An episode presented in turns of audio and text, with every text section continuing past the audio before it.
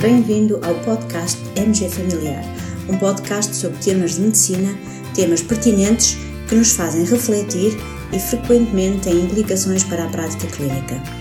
E damos as boas-vindas ao nosso anfitrião, professor Dr. Carlos Martins.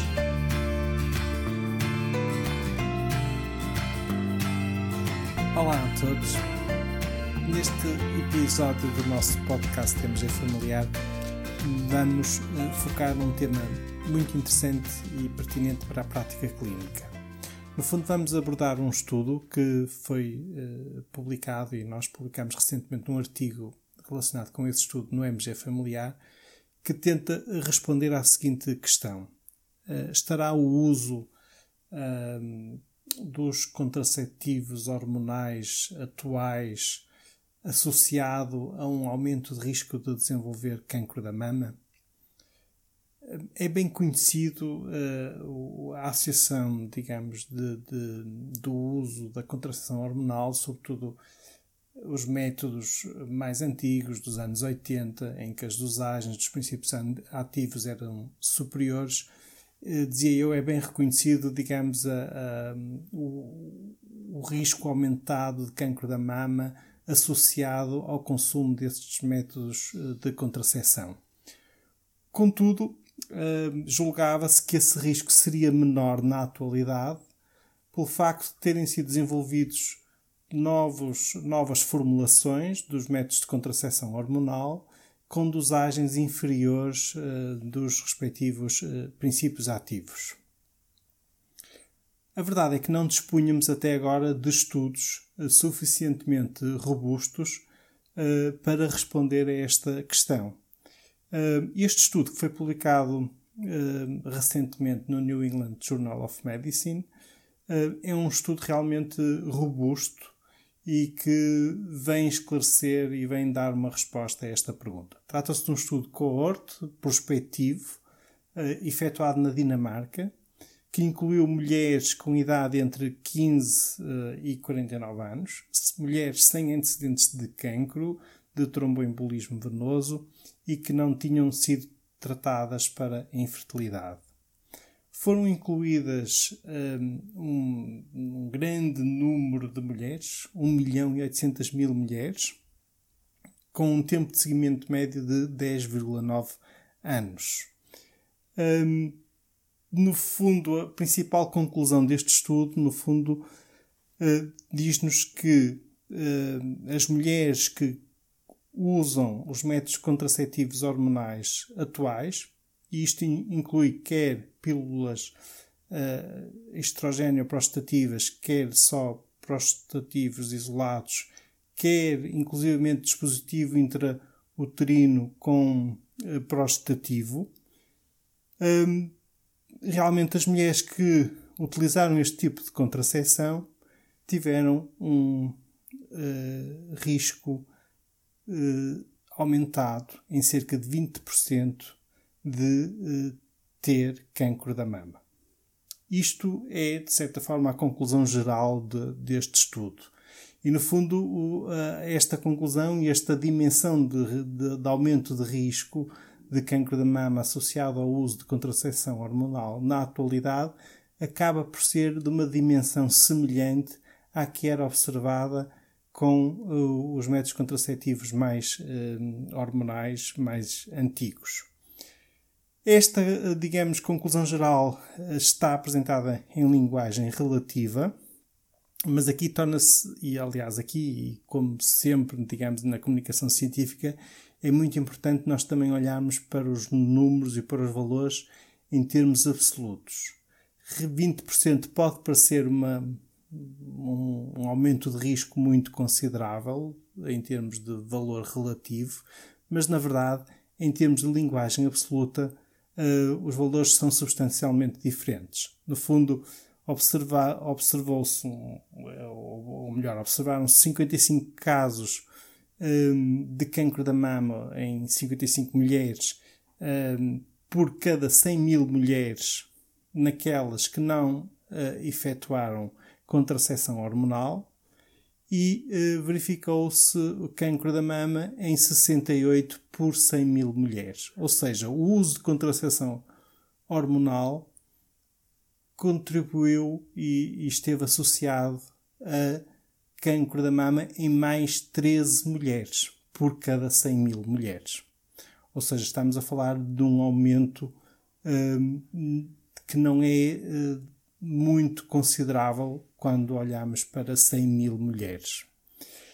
Este valor torna-se ainda inferior se falarmos de mulheres em idade mais jovem, ou seja, no grupo de, de mulheres com idade inferior a 35 anos, o uso de contracepção hormonal esteve apenas associado a mais dois casos de cancro da mama uh, por cada 100 mil mulheres.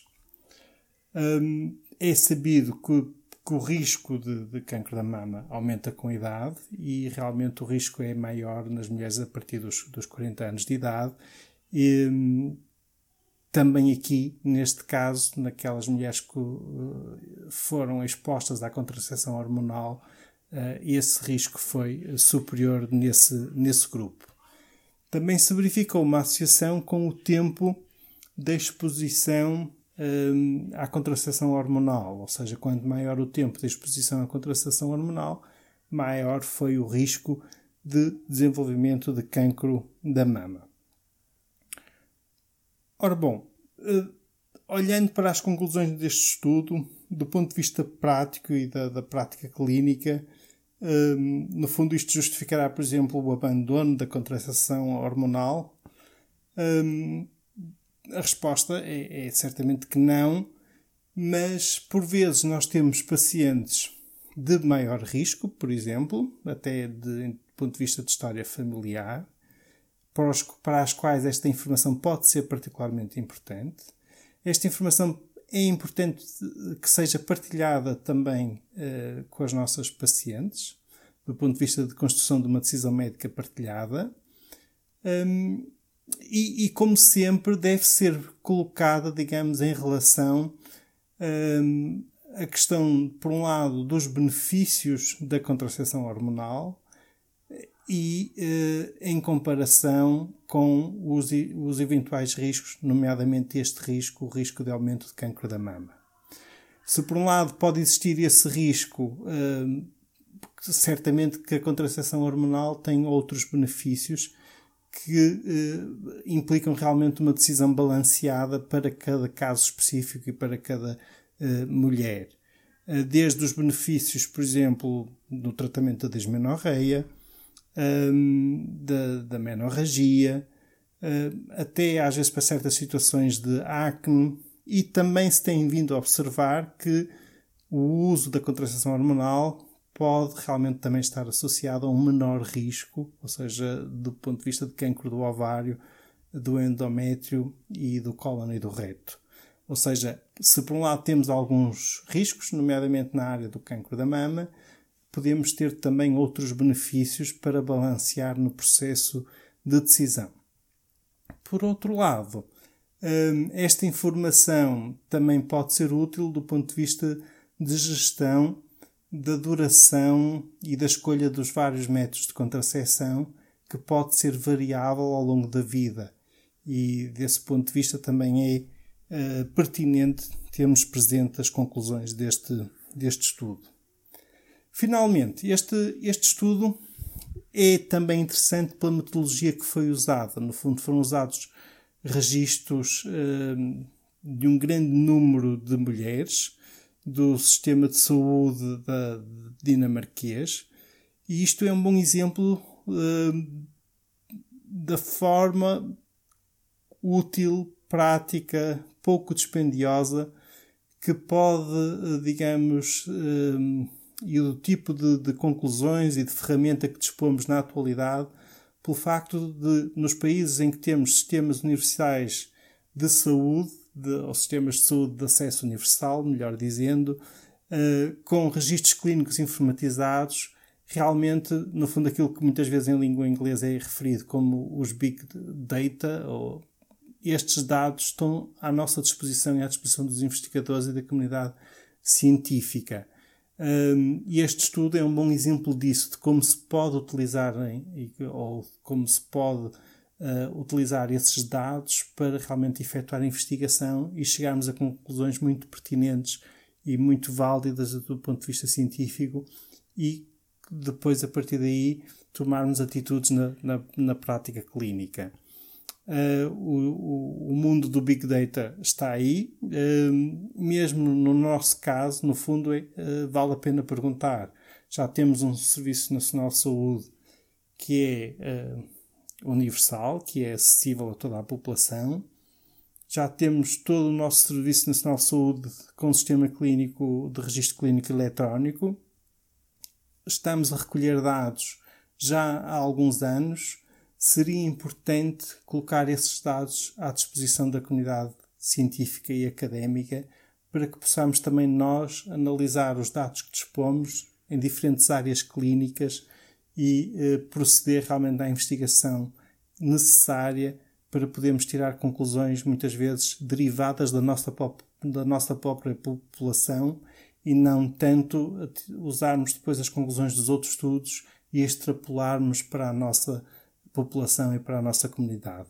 Fica também aqui esse apelo para um, realmente as nossas autoridades de saúde disponibilizarem o acesso a esses dados. É um passo fundamental para podermos chegar a estudos deste, deste nível e deste calibre.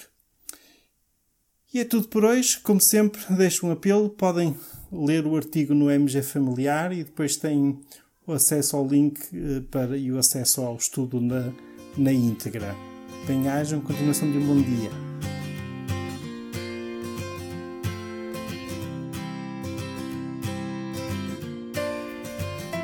Terminamos assim esta edição do podcast MG Familiar. Muito obrigada por nos ouvir. Se desejar completar a sua leitura, muitos dos conteúdos abordados neste podcast estão disponíveis em www.mgfamiliar.net. Até à próxima!